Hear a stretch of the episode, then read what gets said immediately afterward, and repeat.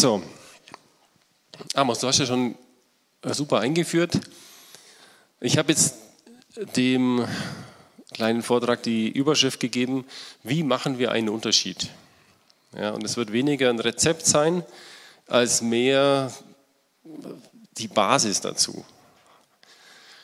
Und ich werde zwei Themen aufgreifen und aus zwei verschiedenen Blickwinkeln anschauen. Zum einen mal eher aus der persönlichen Sicht und dann aus der gemeinschaftlichen Sicht.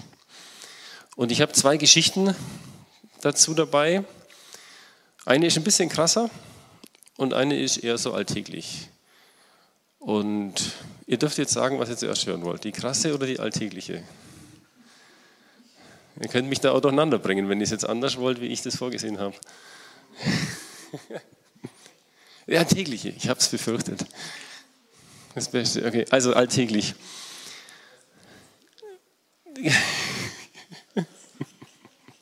Okay, also die alltägliche ist eigentlich eine ganz schöne äh, Erinnerung von mir. Ähm, mit unseren Kindern gab es mal viel Schnee. Ab und zu gibt es viel Schnee bei uns am Bodensee, weil da ist der Pfänder, da hängt da ganz viel, hängen ganz viele Wolken und dann hat es fast einen Meter Schnee gehabt, vor ein paar Jahren schon. Die Kinder waren noch ein bisschen kleiner, so. Und zwar echt viel Schnee und wir sind dann am Sonntag spazieren gegangen. Ihr kennt das ja auch, Sonntagsspaziergang, oder? Macht ihr das auch noch gerne? Wahrscheinlich. Moment, ich mache jetzt nochmal den Timer an, dass ich nicht zu lange quatsch. Ähm, und dann sind wir durch den Schnee. Das ging ganz gut, solange wir auf den Wegen waren und Schneeballschlacht und alles Mögliche. Jungs immer voraus. Und dann haben wir gesagt, wir gehen jetzt da den Berg runter zum Wald. Da war aber schon eigentlich ein Weg, aber da ist noch niemand gelaufen vor uns. Jungs voran, aber sind nicht mehr vorangekommen. Also der Schnee war einfach zu hoch. Und da war der Zeitpunkt gekommen, dass ich vorangehen musste. Bei mir ging es dann so. Ich habe quasi den Schnee weggefräst und einen Weg geebnet, gebahnt für die äh, Jungs hinten dran. Und das ist für mich ein Aspekt, wie machen wir einen Unterschied. Und zwar, das ist für mich ein gutes Bild für Nachfolge. Ja? Und ich habe nochmal na, über Nachfolge nachgedacht. Nach und Folgen. Also es sind zwei Worte und beide haben was, die stellen mich sozusagen nach hinten. Also nach etwas, da habe ich was vor mir und wenn ich folge, dann ist schon auch was vor mir gegangen oder ich gehe was hinterher oder jemand. Also ich habe im Prinzip so ein doppeltes Hinterhergehen. In der Nachfolge und dieses, dieses Schneebild ist mir deswegen so hängen geblieben, weil die Jungs wollten natürlich selber. Ja, aber hat halt nicht geklappt. Und es ist natürlich auch riesig anstrengend. Stellt euch das mal vor, ihr habt so viel Schnee, also jetzt auch in eurem Alter, dann kommt man schon nicht durch. Und ähm, so geht es uns ja auch oft im Leben mit Jesus. Also wir probieren und strengen uns an und irgendwie alles schwierig statt dass wir nachfolgen. Und der Weg ist da, Jesus geht voran und wir müssen halt irgendwie rauskriegen, wo ist der Weg und wo ist Jesus. Manchmal glaube ich schon, dass wir in der ganzen Begeisterung und was wir so alles haben, losrennen, vorausrennen und irgendwann schauen wir uns um und sagen, Jesus, wo bist du denn? Hilf uns doch. Aber wir haben verpasst, dass er links oder rechts abgebogen ist. Ja? Also das ist, glaube ich, ein wichtiger Punkt. Ähm, einen Punkt äh, von diesem Unterschied machen. Ich verbinde es gleich noch mit dem zweiten nachher. Ähm, gleichzeitig ist mir wichtig, dass wir nicht ängstlich auf dieses Thema Nachfolge schauen. Also so, ah, hoffentlich gehe ich jetzt nicht zu schnell oder so. Ja? Sondern eher ähm, entspannt damit umgehen. Also wir können nicht bei jedem Atemzug fragen, soll ich jetzt wieder ausatmen, soll ich wieder einatmen oder welchen Schritt soll ich als nächstes tun. Das wird nicht klappen. Ja, also wir müssen schon fröhlich vorangehen und mutig und so weiter. Aber ich glaube, es ist wichtig ähm, zu lernen, die Spur Jesu zu entdecken, wie in diesem Bild. Und das geht aus meiner Sicht in eher in stillen und einsamen Zeiten und eher in der Rückschau. Also, dass, dass wir über einen gewissen Zeitraum, manche Ordensgemeinschaften machen das zweimal am Tag, mittags und abends, zurückschauen, wo entdecke ich Spuren Jesu in meinem Leben. Das ist ein bisschen viel verlangt für einen normalen Menschen, der studiert, arbeitet oder so. Aber einmal am Tag ist es grundsätzlich machbar, denke ich. Und das Gute ist, man entwickelt eine Sensibilität. Wenn man zurückschaut und vor allem abends ist es noch ein bisschen präsenter, was an dem Tag war, dann merkt man, oh, da war was. Ah, da habe ich so einen Impuls gehabt, aber ich bin drüber gegangen zum Beispiel. Und, und das zu merken, ohne schlechtes Gewissen natürlich, ja, einfach hinspüren, das hilft, um dafür sensibler zu werden. Und dann beim nächsten Mal vielleicht so dieses leichte, leichte Anklopfen vom Heiligen Geist zu spüren und sagen, oh, Achtung, jetzt höre ich mal genauer hin. Ja, dieses, dieses Thema Nachfolge anhand von diesem kleinen Schneebild. Jetzt, wie versprochen, die krassere Geschichte.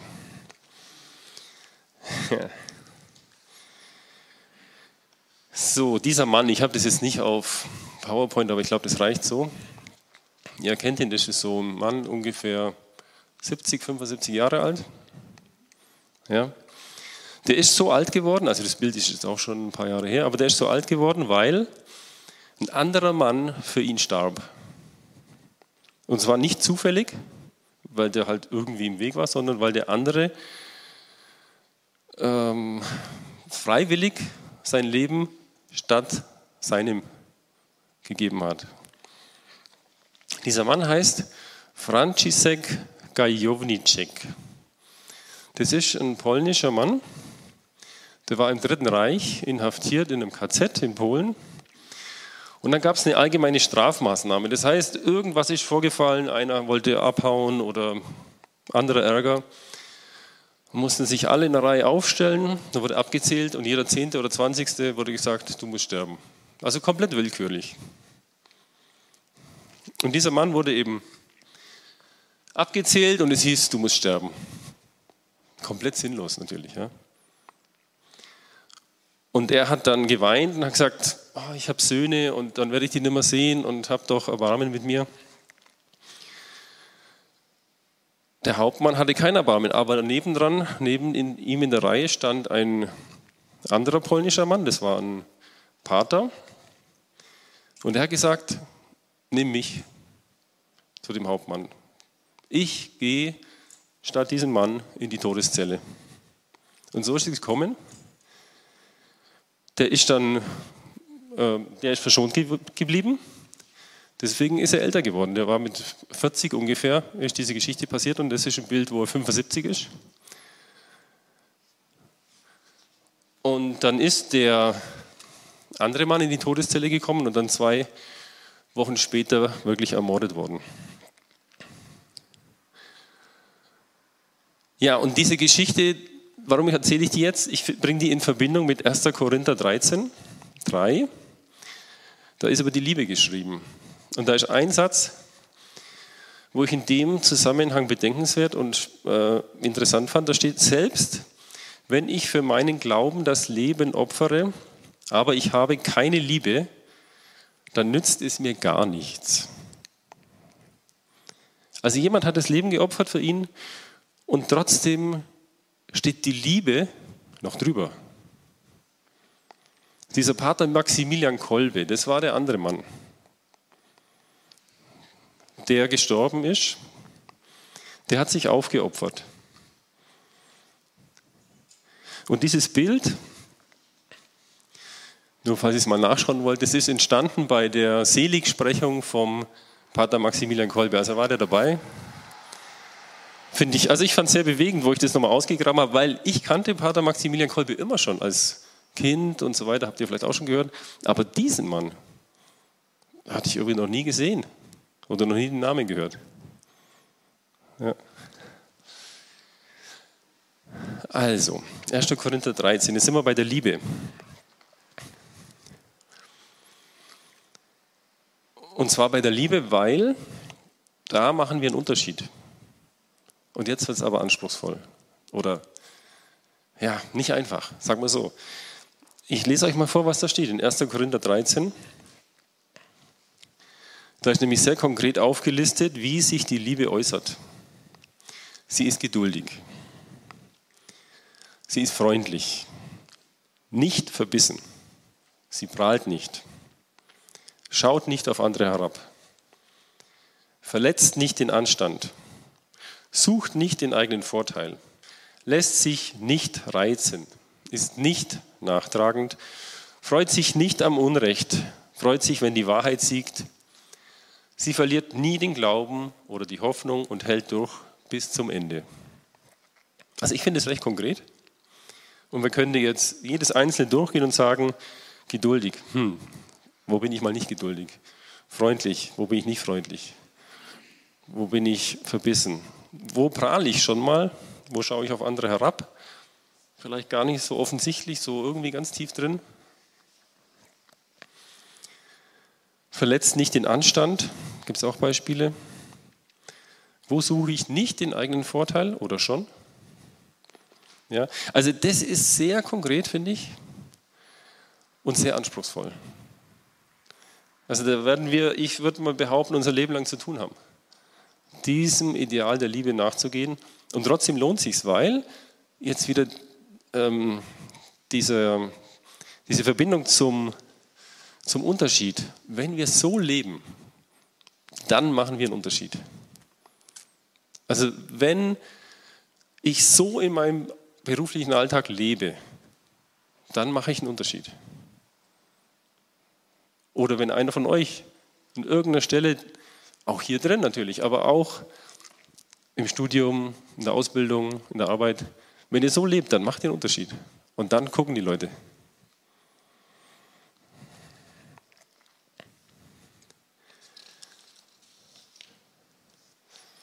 Ja, und diese zwei Dinge, Nachfolge und Liebe,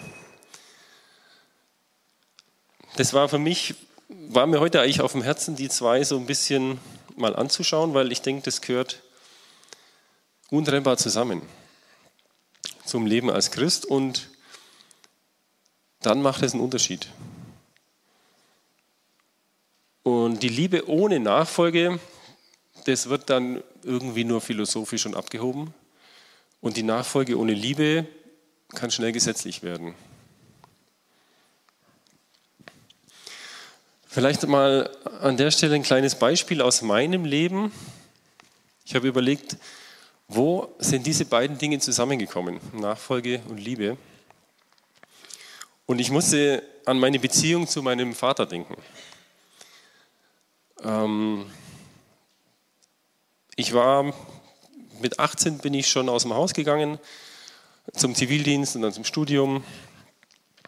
Und die Beziehung zu meinem Vater war sehr angespannt. Ich hatte, ja, ich war über verschiedene Dinge enttäuscht und hatte auch viel Wut in mir. War dann eben Christ geworden und habe mir, habe natürlich dann auch diese Themen Vergebung, Nachfolge gehört. Und dann war Vergebung schon eine große, ja, eine Herausforderung für mich. Wie kann ich meinem Vater vergeben, wo ich so viel Wut habe und, und auch Schmerz da ist? Und es war ein gewisser Weg, wo ich ein bisschen Zeit gebraucht habe und dann aber wirklich von Herzen vergeben konnte. Also bei mir und ihm dann ganz anders begegnen konnte. Also ich habe jetzt nicht eine riesige Aussprache mit meinem Vater gehabt. Ja. Da kann man sich auch vorstellen, aber es war so nicht. Und es war auch irgendwie nicht notwendig. Das, also das hätte ich mir vielleicht manchmal noch gewünscht, aber es hat es nicht so ergeben. Aber es war gut und ich konnte ihm ganz anders begegnen und konnte ihn ehren und habe dann in den letzten Jahren, also mein Vater ist vor zwei Jahren gestorben, aber die Jahre zuvor habe ich dann beschlossen, ganz aktiv beschlossen, ihn wieder Papa zu nennen. Also da war er dann schon bald 80 und dann habe ich nicht mehr Vater gesagt, sondern Papa wieder gesagt. Und das war für mich so schön, ähm, ihm dadurch auch nochmal meine, meine Liebe zu zeigen.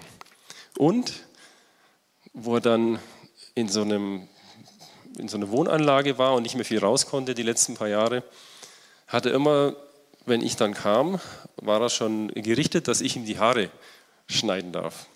Und es war so was ganz, ganz Zärtliches irgendwie zwischen uns beiden, wo ich ihm dann die Haare geschnitten habe und er war immer ganz glücklich, weil ich habe es viel besser gemacht als die Friseure. Warum auch immer. also so, so ein kleines Beispiel, nichts Weltbewegendes, aber wo sozusagen durch die Nachfolge und, und die Liebe eine Verbindung finden. Ja, jetzt noch ganz kurz ein weiterer Blick dieser zwei Punkte in einer anderen Ebene, und zwar auf der Ebene der Gemeinschaft. Das war jetzt eher so ein bisschen die individuelle Ebene, wo jeder für sich seine Aufgaben hat. Und jetzt noch der Blick in die Gemeinschaft.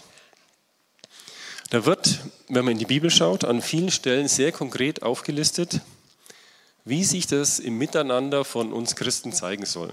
Also 1. Korinther 13 hatte ich schon was äh, vorgelesen. Jetzt gibt es noch zwei Stellen, wo das sehr ausführlich beschrieben wird. Römer 12, 9 bis 21 und Kolosser 3, 12 bis 17. Werde ich nicht alles vorlesen. Aber ich habe noch eine Stelle aus Kolosser 3, 12 und da steht, ihr seid von Gott auserwählt und seine geliebten Kinder, die zu ihm gehören. Darum soll jetzt herzliches Mitgefühl euer Leben bestimmen, ebenso wie Güte, Bescheidenheit, Nachsicht und Geduld.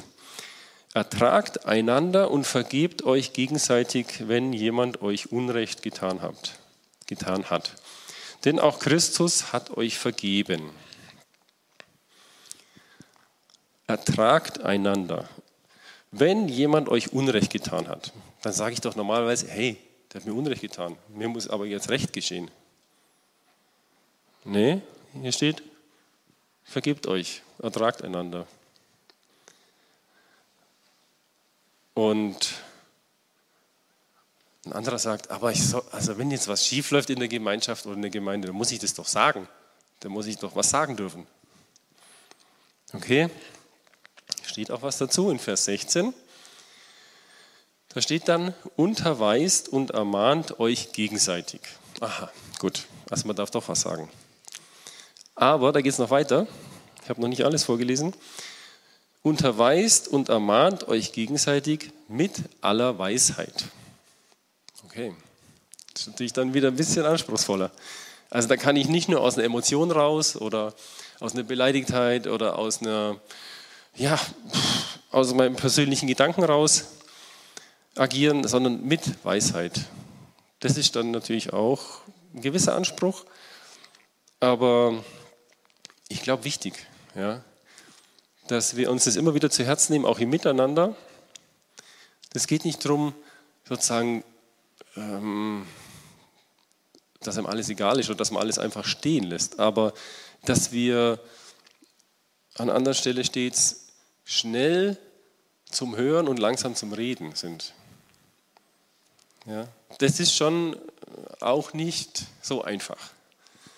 Aber ich finde es auch wichtig, dass wir das, dass wir das uns immer wieder anhören und äh, aufnehmen, dieses Wort, weil es doch anscheinend eine sehr wichtige Botschaft ist. Ja. Und es ist Training.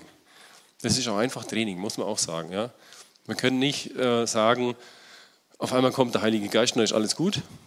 Das kann mal passieren, aber in der Regel ist es viel Training. Ja, dass wir uns da gegenseitig ermutigen, dass wir es einüben. Viele von euch haben das auch schon in den Familien eingeübt, in der Jüngerschaftsschule oder im anderen Kontext, wie zum Beispiel Zellgruppe. Und das ist wirklich wichtig. Ja. Bleibt da dran und äh, bleibt sozusagen standhaft dran. Und was sicherlich auch noch ein Punkt ist, ist Partnerschaft und geistliche Begleitung, ähm, um da sich immer wieder sozusagen ein bisschen Korrektur zu holen. Ja, also wenn ihr da ähm, sozusagen ganz alleine durch euer Christenleben geht, sucht euch jemand. Ja, Jetzt noch ein ganz kurzer Punkt zum gemeinschaftlichen Kontext von, von Nachfolge. Ähm, Nachfolge als Gemeinschaft. Ein Stück weit sind wir als Gemeinschaft Immanuel auch gerade an dem Punkt, dass wir überlegen, was macht uns als Gemeinschaft aus? Wo sind wir gemeinschaftlich im Sinne Jesu unterwegs und wozu ist die Gemeinschaft da? Das sind so Fragen, schon immer grundsätzliche Fragen, würde ich sagen, aber die kommen immer wieder auf. Man kann die nicht ein für alle Mal klären, sondern alle, weiß ich auch nicht, 10, 20 Jahre sollte man sich das fragen, weil sich natürlich auch die Welt um uns herum ändert. Und da wird dann oft nach der Vision der Gemeinschaft gefragt. Und ähm, Soweit sind wir noch nicht in der Gemeinschaft. Wir sind noch an einem, an einem Punkt vorher. Aber trotzdem ist, glaube ich, wichtig, dass wir schon mal überlegen, was ist eine Vision überhaupt? Also nicht der Wortlaut, sondern was ist der Zweck einer Vision? Warum braucht man das überhaupt? Und man kann sich es vielleicht ganz, ganz grob so, so darstellen. Eine Vision ist die Vorstellung des Zustandes, den wir als Gemeinschaft erreichen wollen, und zwar in der Zukunft. Ja, es kann auch ein Bild sein. Und es ist nicht eine große Geschichte, aber es ist ein einprägsames Bild. Aber wichtig in der Zukunft, das ist noch nicht da. Und eine Vision gibt die Richtung an, wo wir uns hinentwickeln wollen. Das heißt, an den verschiedenen, die verschiedenen Stellen der Gemeinschaft haben dadurch eine Ausrichtung. Und wo wir in der Zukunft und wofür wir in der Zukunft als sorry, war 20 Minuten, wo wir in der Gemeinschaft stehen wollen. Und diese Vision darf so groß sein, dass sie ohne das Wirken Gottes gar nicht realisierbar scheint. Weil sonst bräuchte man eigentlich den Heiligen Geist nicht. Also wenn wir so Richtung Vision denken, da sollte man uns sollte man mutig sein und eine Vision haben, die sozusagen ohne Gott gar nicht funktioniert. Und dann ist aber der Punkt, Denken wir uns die Vision aus? Oder entsteht die irgendwie in unserer Gemeinschaft? Und wir sind gerade dabei, darauf zuzugehen und haben als Zwischenschritt oder als Unterstützung das Thema Haltungen auf die Tagesordnung gesetzt. Wer letzte Woche dabei war, hat es gehört. Weil wir glauben, dass wenn wir offen, vertrauensvoll und hörend unterwegs sind, dann wird sich die Vision sozusagen herausschälen. Dann werden wir das gemeinsam entdecken, was wirklich äh, die Ausrichtung ist und wo wir uns alle dann dahinter versammeln können.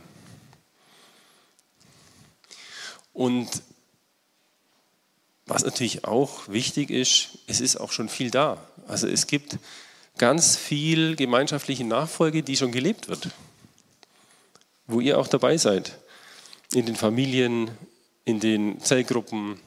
Wir prägen an etlichen Stellen die Lobpreiskultur in unserer Stadt oder auch darüber hinaus. Heute Abend ist wieder der Franz Zeugner unterwegs in Biberach, in der Ecke Biberach. Ja. Es gibt viele andere Aktionen, soziale Projekte, wo Gruppen von uns dabei sind. Also das lebt schon. Ja. Und macht da einfach mit, bringt euch ein, wie es für euch passt. Es gibt viele Möglichkeiten. Und ich habe jetzt noch ein Wort von dem Pater Maximilian Kolbe gefunden, der sagt, Hoffnung sieht das Unsichtbare, fühlt das Unfassbare und erzielt das Unerklärbare. Und so machen wir einen Unterschied.